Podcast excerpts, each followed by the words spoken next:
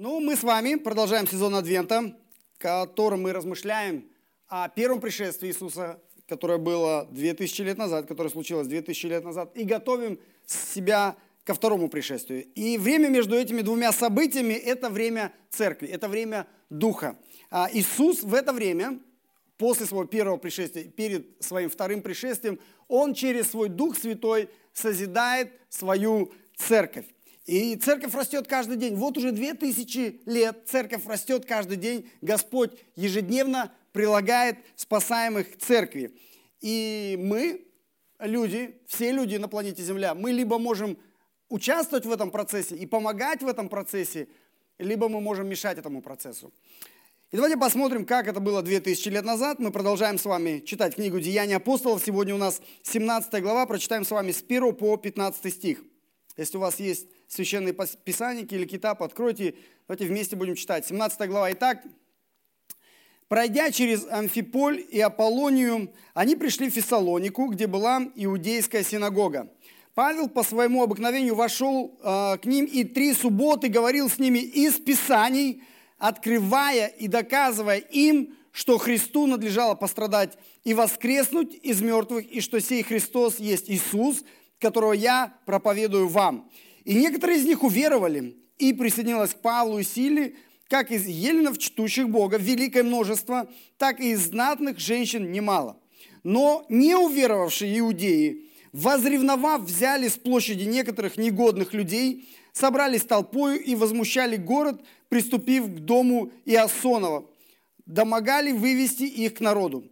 Не найдя же их, повлекли Иосона и некоторых братьев городским начальникам, крича, что эти всесветные возмутители пришли и сюда, а Иосон принял их, и все они поступают против повеления Кесаря, почитая другого царем Иисуса.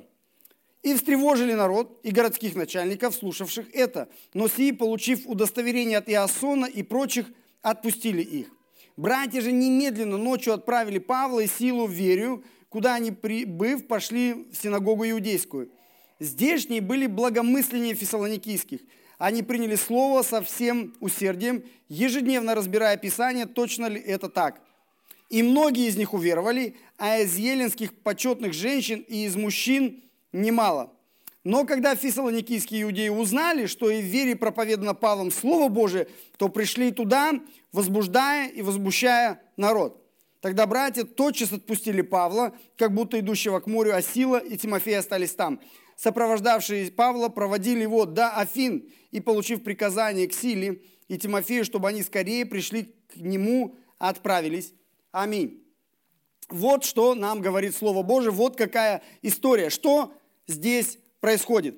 А, в прошлом отрывке а, наш дорогой брат Саша, мы читали вместе с ним отрывок, когда а, Павел начинает церковь в Филиппах. Это была первая церковь на европейской территории. А, мы читали с вами про обращение Лидии, про а, освобождение одержимой демоном девочки. Мы читали про покаяние тюремного начальника и его семьи. Церковь началась, но не только церковь началась в Филиппах, но и бунт начался. И поэтому Павел уходит со своими учениками из Филипп куда же им идти? Может быть, уже пора домой, обратно э, в Антиохию, но тут уже Павла не остановить. Он говорит, нам только вперед. У нас есть карта второго миссионерского путешествия, то есть мы читали уже с вами, как они вышли из Антиохии, прошли через все страны, как Дух Святой не допускал их проповедовать. И вот они, мы читали с вами, приплыли в Неаполь, и в Филиппах было первое покаяние в Европе, была женщина – а, которая покаялась, была начата первая церковь, и теперь они не возвращаются домой, но они идут дальше. А, давайте будем читать и смотреть на эту карту. Там написано, что они проходят Амфиполь, Аполлонию, то есть вот два города там подписано через эти, да, и приходят в следующий большой город, это Фессалоника. А, до сих пор этот город существует, кто на территории современной Греции. Это торговый административный центр римской провинции Македония.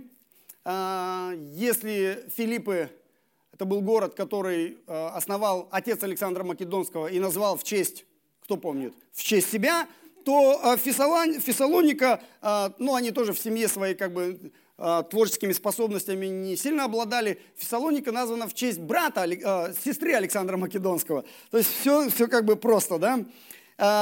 И это, является, это было, как я уже сказал, большим крупным городом. И вот здесь первый раз на европейской территории Павел находит синагогу.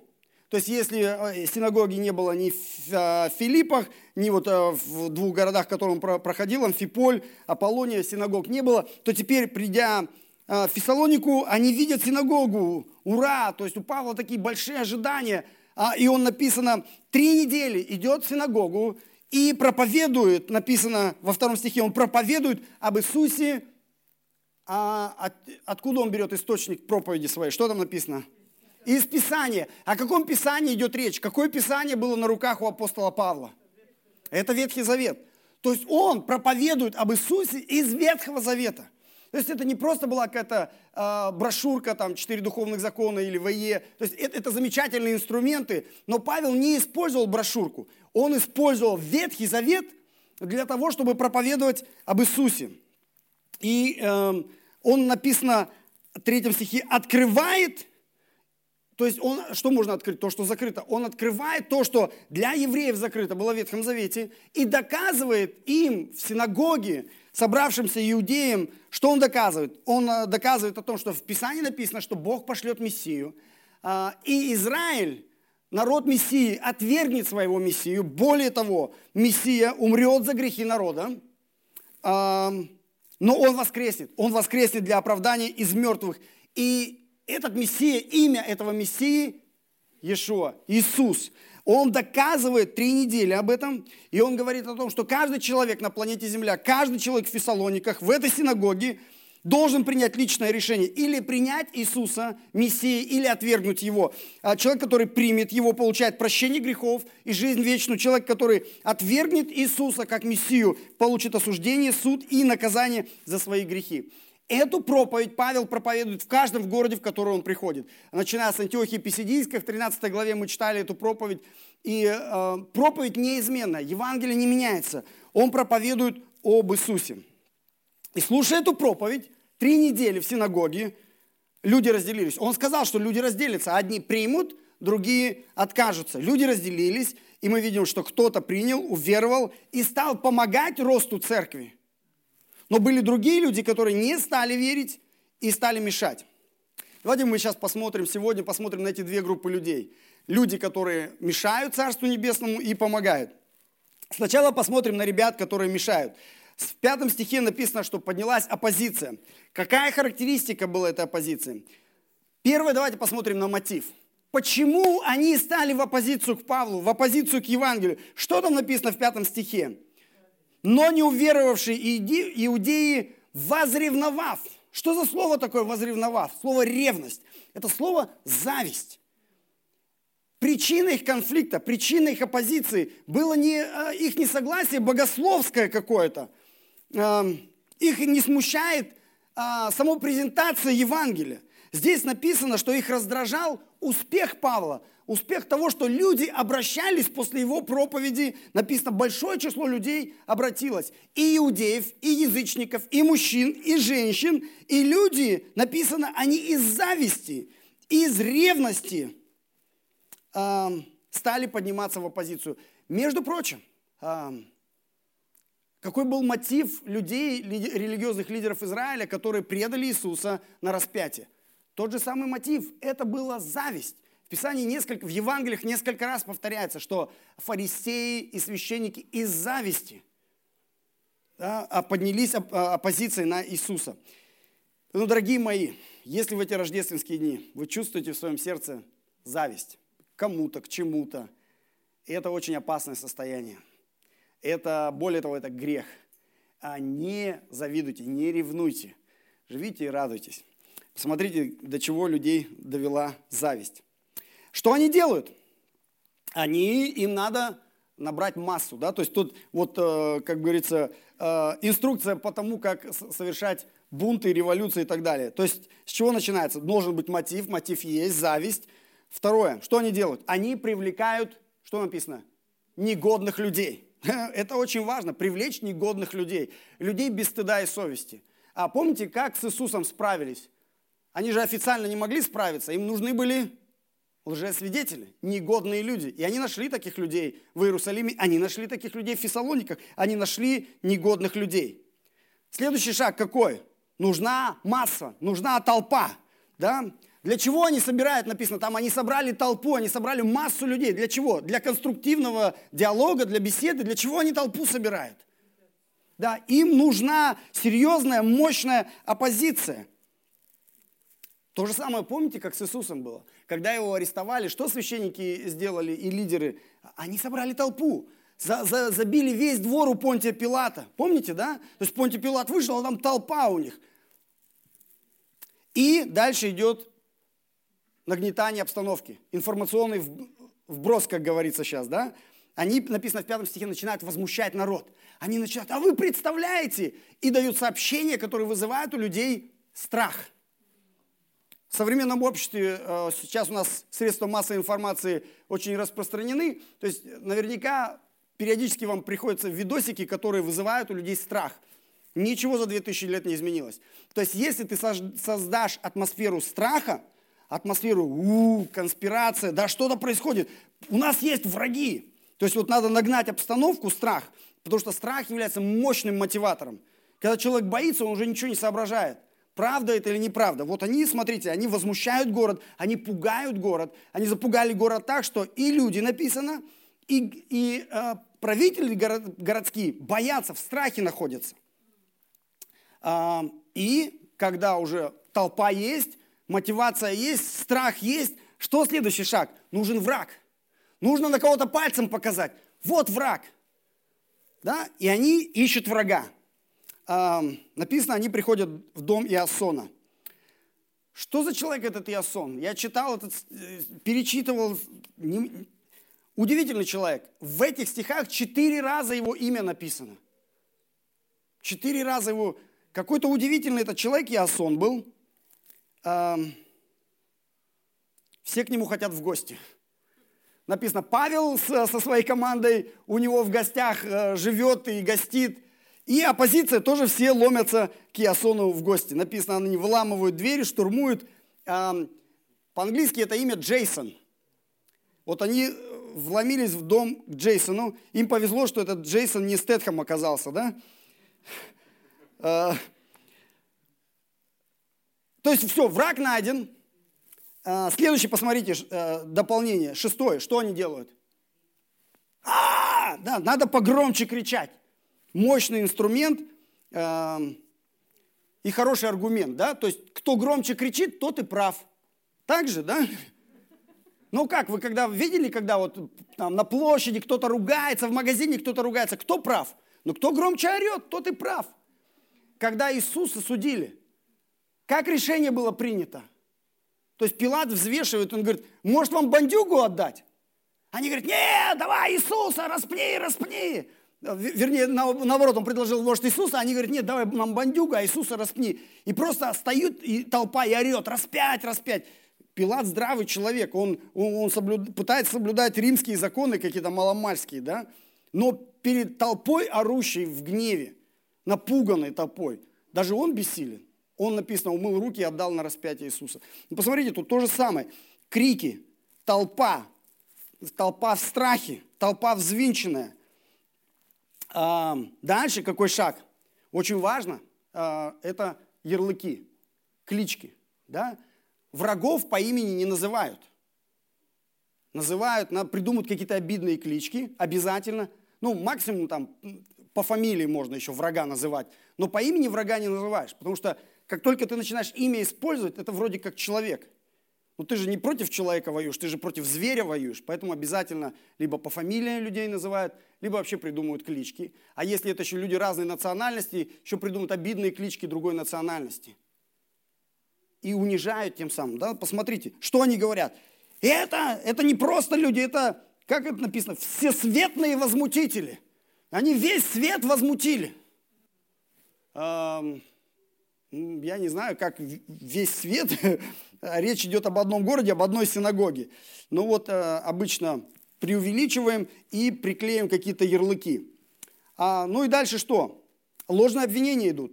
То же самое, как с Иисусом.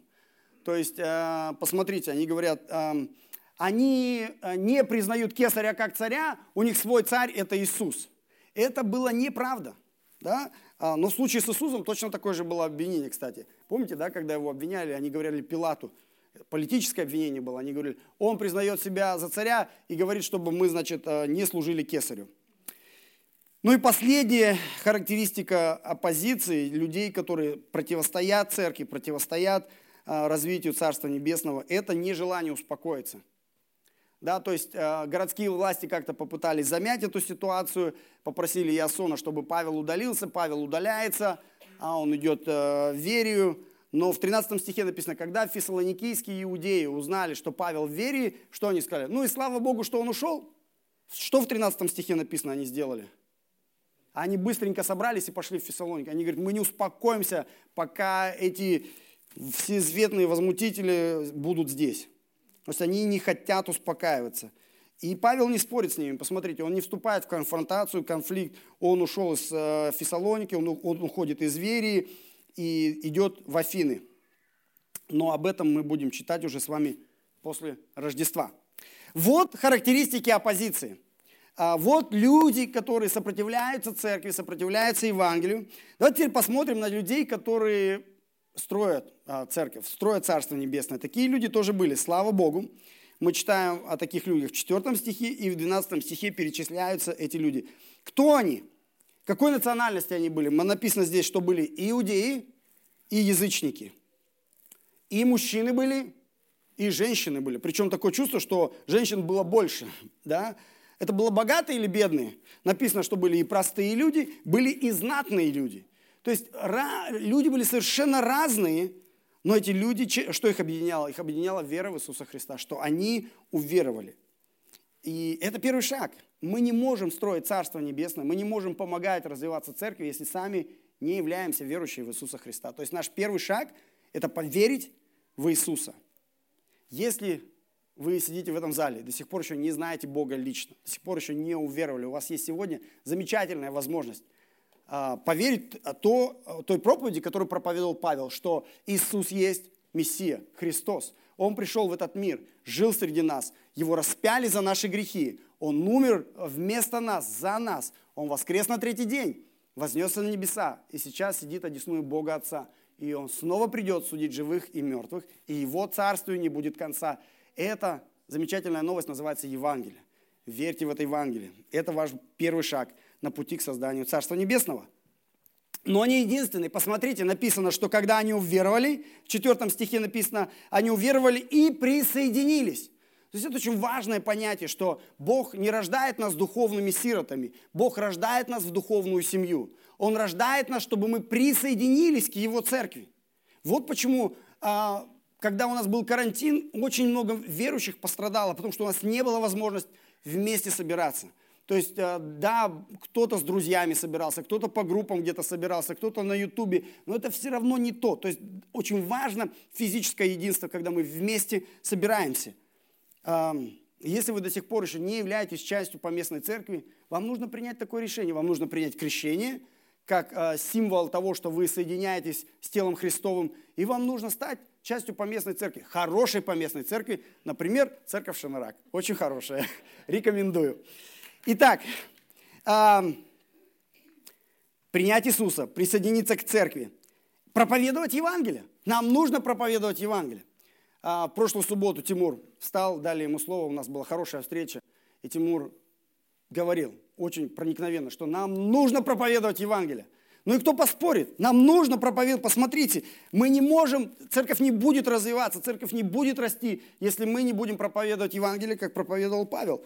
Для всех людей, для разных людей, для мужчин для женщин, для иудеев и еленов, да, для русских, для казахов, для любой национальности, для любого социального статуса, для простых людей, для людей безработных и для знатных людей. Евангелие одинаково нужно для всех. И это важно. Нам нужно проповедовать Евангелие, как Павел. А, следующий супер важный момент. Если мы хотим, чтобы Царство Божие росло, чтобы церковь росла, нам нужно фокусироваться на Писании. Нам нужно фокусироваться. Посмотрите, 12 стих. вернее не 12, давайте с 10 начнем.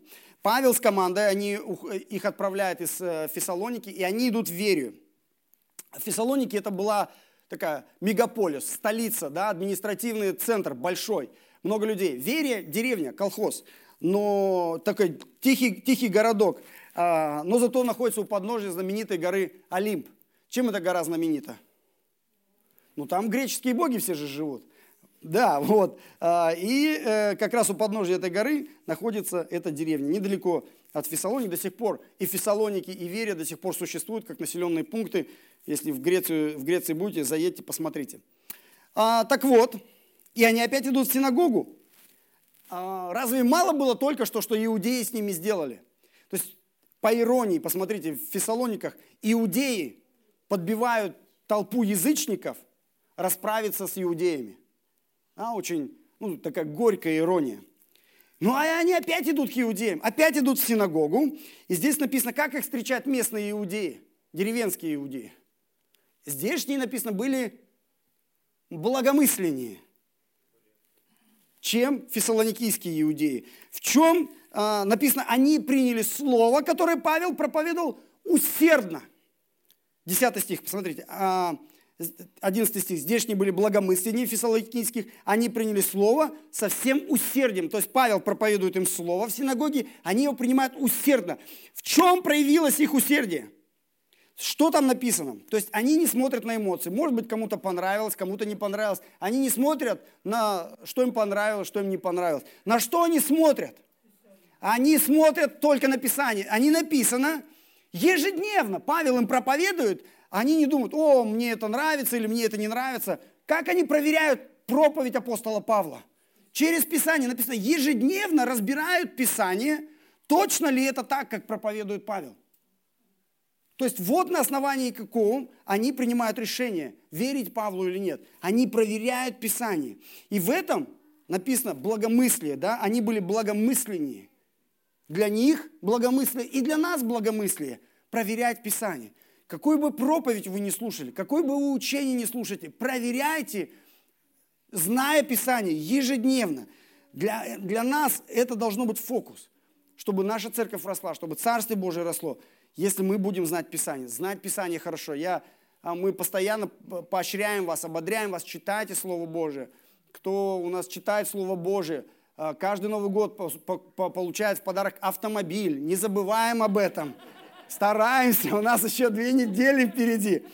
А, поэтому, да, э, но нам недостаточно только читать Писание, нам нужно читать Писание правильно.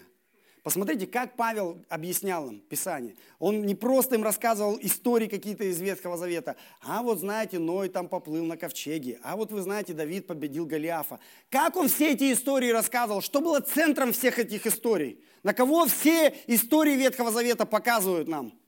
На Иисуса. То есть нам нужно не просто знать Писание, не просто знать в том числе Ветхий Завет хорошо. Нам нужно понимать, как все эти истории от первой, от первой книги, от первой главы Бытия до последней главы книги Малахи, как все эти главы показывают нам на Иисуса, как они соединены с Иисусом. Если мы, читая Ветхий Завет, этого не видим, значит, мы неправильно читаем Ветхий Завет. Нам нужно а, понимать Писание и видеть в этих Писаниях Иисуса. Как видел Павел? Он говорил через весь этот... Иисус сам этому учил. Когда он, вы помните, по дороге в Имаус, когда он шел с двумя а, учениками, он объяснил им, он через все Писания, через всех пророков объяснил, что так надлежало пострадать Христу и воскреснуть. То же самое, что здесь. Пострадать Христу и воскреснуть. И потом, когда он явился им в Иерусалиме, он то же самое им сказал. Он говорит, все пророки говорят обо мне. Читайте Писание, пребывайте в Писании каждый день и старайтесь увидеть в этих писаниях образ Христа, тень Христа в Ветхом Завете. Это касается наших домашних групп, и нашей детской программы, и наших проповедей по Ветхому Завету, и ваше личное чтение. Когда вы читаете утром, дома, Писание, особенно это касается... В Новом Завете понятно, там везде написано, что все об Иисусе. Но особенно Ветхий Завет, когда вы читаете, читайте это через призму, где здесь Евангелие, где здесь образ Христа, где здесь тень Христа. И это, в этом смысл. А, хорошо. Итак, фокус на Писании. Как мы еще можем участвовать в развитии? Мы можем служить своим имуществом. Давайте вернемся к Иосону. В чем, мы говорили уже, в чем его уникальность была? Все хотели к нему домой, да? В том числе Павел написано, что в 4 стихе написано, что Иосон принял Павла и команду. В Филиппах кто таким человеком был? Лидия, Лидия не просто их приняла, они не хотели, да, потому что все мужчины, Лидия незамужняя женщина. Но написано, она уговорила, чтобы вся команда жила у нее на ее обеспечении. Потом ночью кто принял? Да, а, тюремный страж со своей женой приняли, э, накормили, напоили. То есть мы видим, как верующий служит своим имуществом. Да, то есть когда вы принимаете дома домашнюю группу, когда вы принимаете гостей, оказываете гостеприимство, это помогает Царству Божьему и Церкви развиваться. Не забывайте об этом. Гостеприимство – очень важная составляющая развития Царства Небесного. Итак, мы служим своим имуществом. Мы служим своими финансами.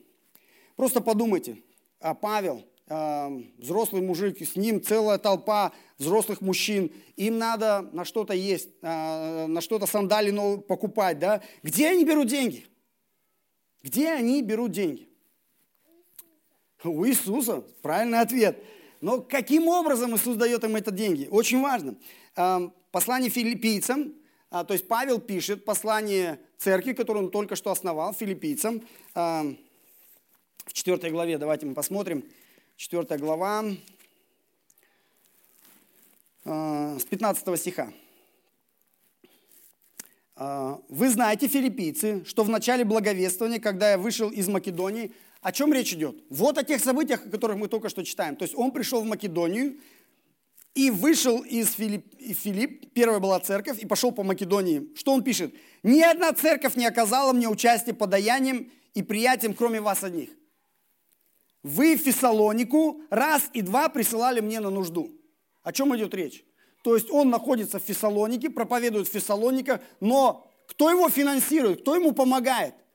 Церковь в Филиппах. То есть церковь в Фессалонике не дает деньги. Мы позже узнаем, почему. А, будем, когда читать с вами послание фессалоникийцам, узнаем почему и что Павел им по, по этому поводу говорит. Но сейчас не об этом речь, а речь о том, что церковь в Филиппах собирает, несколько раз собирали пожертвования и отправляли апостолу Павлу и его команде. Написано, и раз, и два присылали мне нужду. Говорю это не потому, что я искал даяние. Павел говорит, я не, не, то есть мне не нужно было эта финансовая помощь, но я ищу не, не финансов, он говорит, я ищу плода, умножающего в вашу пользу. Я получил все избыточество, я доволен, получив от Епафродита, посланной вами, как благовонное курение, жертву приятную, благоугодную Богу. Бог мой да восполнит всякую нужду вашу по богатству своему в славе Христом Иисусом, Богу же и Отцу нашему слава во веки веков. Аминь. А что говорит Павел здесь? А, он объясняет, как они существуют. Они существовали, потому что церковь в Филиппах – благословила их несколько раз финансами. И он говорит, это важно. Он называет здесь, не просто радуется, что зарплату получил, да, он радуется, что через щедрость верующих в Филиппах он видит умножающийся плод, причем написано в чью пользу? В их пользу. Это их польза, потому что это благовонное курение, это жертва приятная. Вот что такое наше пожертвование, когда мы с вами собираем финансы – это не просто мы какие-то деньги вместе сложили. Это благ... жертва приятная, благоугодная Богу. И что Павел здесь пишет? Он говорит, Бог богатый усмотрит всякую вашу нужду. Не только финансовую, и духовную нужду, эмоциональную, физическую какие-то нужды, которые есть. Бог видит эту жертвенность, и Он восполняет наши нужды. Итак, если мы хотим видеть, чтобы церковь росла и преуспевала, мы можем служить не только своим имуществом, но и своими финансами – и это служение для верующих людей, мы постоянно об этом говорим, то есть а, мы не ожидаем никаких финансов от гостей. Но если мы члены церкви, и мы хотим участвовать в развитии церкви, то а, мы делаем это в том числе через наши финансы. Следующее, что мы видим? Мы можем развивать церковь и развивать царство, помогать Иисусу как? Ободряя своих братьев и сестер. Интересно, сейчас у нас такой век Э, люди два слова выучили, онлайн и офлайн, да? Э, давайте посмотрим, то есть на Павла э, интересная ситуация, когда он находится в Фессалониках, написано, три недели ему давали возможность выступать в синагоге, потом перестали, а, но он еще несколько месяцев был в Фессалониках, даже рукоположил им пресвитеров, об этом мы будем читать уже послание фессалоникийцам.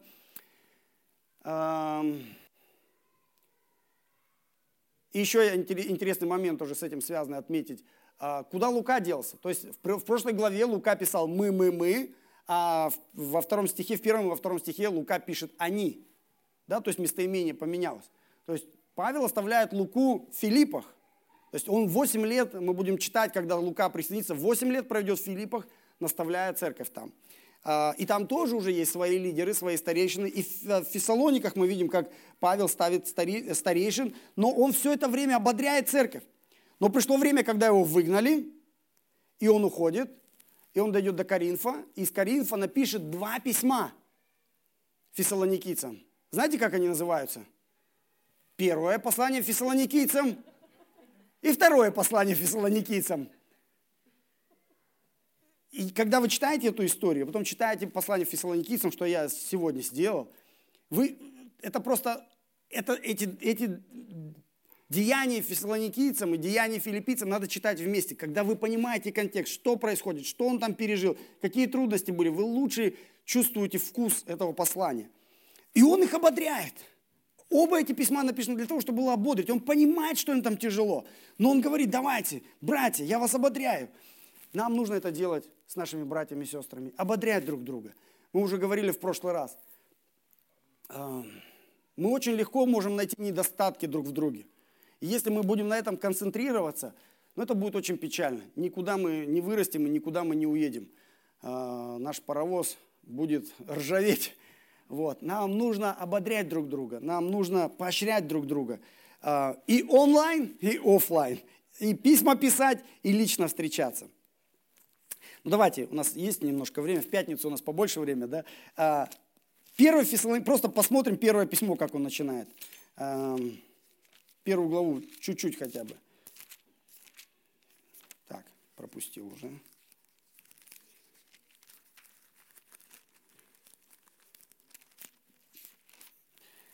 Павел и Силуан и Тимофей, все этих трех братьев мы только что читали. Церковь Фессалоники.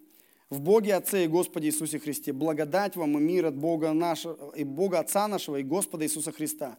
Всегда благодарим Бога за всех вас, вспоминая вас в молитвах наших. То есть они ушли, но они вспоминают о них. Непрестанно пометую ваше дело веры, труд любви, терпение упования на Господа нашего Иисуса Христа перед Богом и Отцом нашим зная избрание ваше, возлюбленные Богом братья, потому что наше благовествование у вас было не только в слове, но в силе и во Святом Духе, со многими удостоверениями, как вы сами знаете, каковы были мы для вас между вами.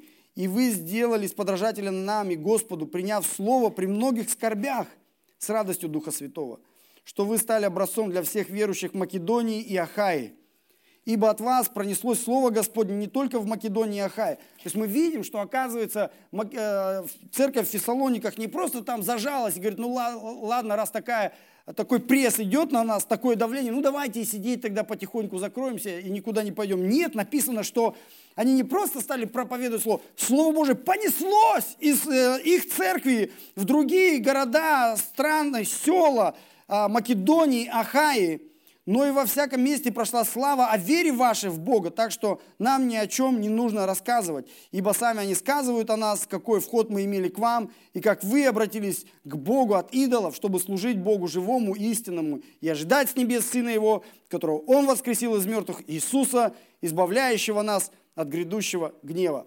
Аминь. И так далее. То есть замечательное письмо. Дома рекомендую очень, прочитайте, посмотрите. Вот мы, нам нужно ободрять друг друга, нам нужно ободрять братьев сестер. И нам нужно защищать наших лидеров. Посмотрите, а, когда э, толпа приходит к дому Иосона, выламывают дверь, что они ожидают внутри э, найти? Кого они ожидают внутри найти? Павла и его э, товарищей. Они их находят там? Вопрос, почему? Они должны быть там? Они должны быть там, у Иосона? Ну да, они там живут, все знают, что они там живут. Почему их там нет? Каким-то образом, да, кто-то помог ребятам вовремя уйти из этого дома. Потом посмотрите, когда городские начальники опускают Ясона, первое, что они делают? Да, они, братья, немедленно ночью отправляют Павла, силу э, других ребят в верю. Немедленно. То есть они беспокоятся о защите своих лидеров. Потом посмотрите, в вере, когда эти приходят, 14 стих. «Тот час, братья, отправили Павла, как будто идущего к морю сил, то есть и Тихика, то есть у них там уже стратегия целая. То есть они защищают своих лидеров. И это важно.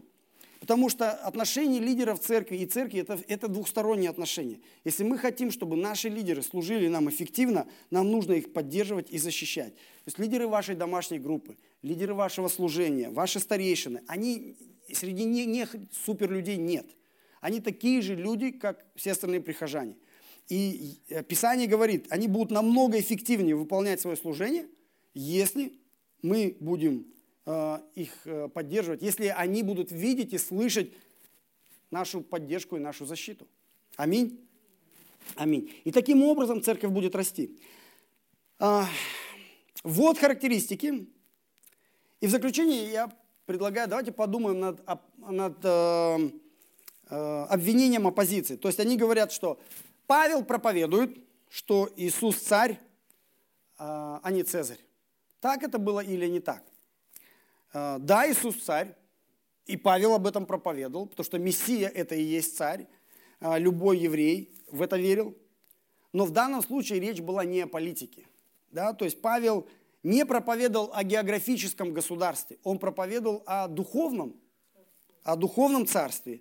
А, и точно такое же обвинение было по отношению к Иисусу, когда его обвиняли, что он называет себя царем в контраст с кесарем. Иисус не сравнивал себя с кесарем. Он не говорил, что мы с кесарем конкуренты. Нет.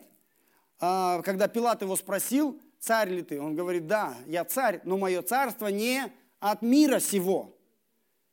У моего царства нет географической границы, у моего царства нет географической столицы. Мое царство – это царство небесное. Поэтому а, люди были неправы.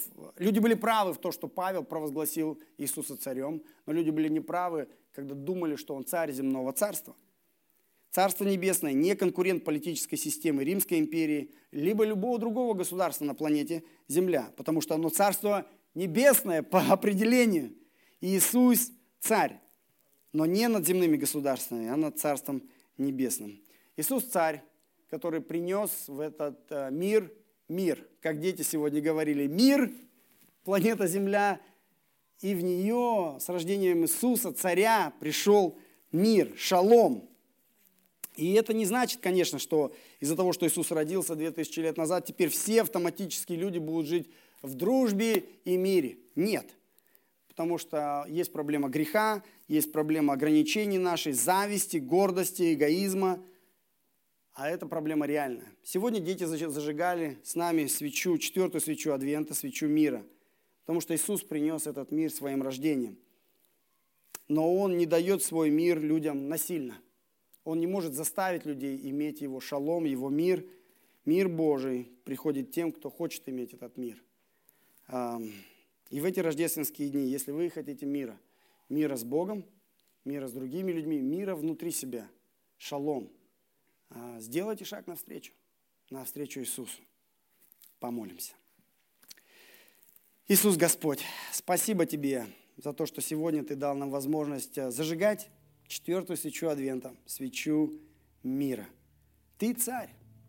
Мы верим, что Ты царь. Царь Небесного Царства, царь нашей церкви, царь каждого человека в этом зале, кто верует в Твое Евангелие, кто верует в Твою жертву и воскресение –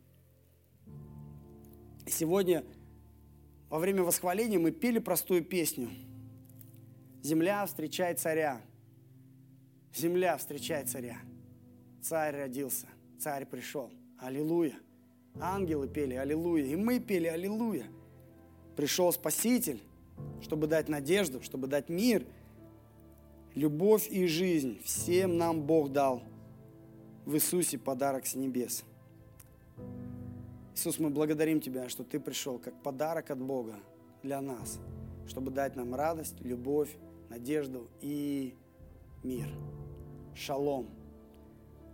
Мир с Богом, мир с людьми, мир внутренний. Нам всем не хватает этого мира.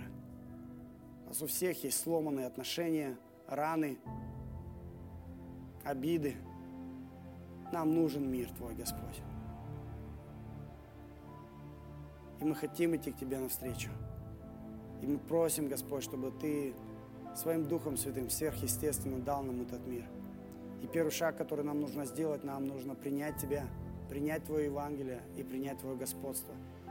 Мы сейчас молимся вместе с людьми, возможно, первый раз этой простой молитвой. Иисус, спасибо Тебе, что Ты пришел в этот мир, и Ты умер за меня, за мои грехи, и Ты воскрес для моего оправдания – Прости меня, Господь. Забери все проклятия из моей жизни. Забери тревоги и страх, беспокойство и сомнения. Исцели мои раны. Соедини все, что разбито и разрушено. И дай мне мир. В эти рождественские дни, Господь, я ищу мира мира с тобой, мира с ближними, мира внутри. Мне нужен мир, Господь. И я, Господь, не хочу мешать Твоему Царству. И я не хочу быть в оппозиции твоему, Царству. И я тоже не хочу просто равнодушно сидеть, сложа руки, и только что-то ждать и получать, и ссылаться постоянно, что мне не хватает времени на тебя, на твое царство.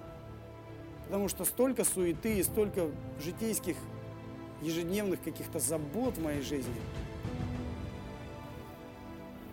Дай мне, Господь, трудиться для Тебя, вкладываться в Твое Царство, участвовать в Твоем замечательном проекте, фокусироваться на Писании, проповедовать Евангелие, ободрять братьев и сестер, служить своим имуществом, служить своими финансами, поддерживать моих лидеров, Господь. Благослови, чтобы церковь Шанарак и церковь по всему миру, состоящая из таких людей, росла и преуспевала. Во имя Иисуса молимся. Аминь.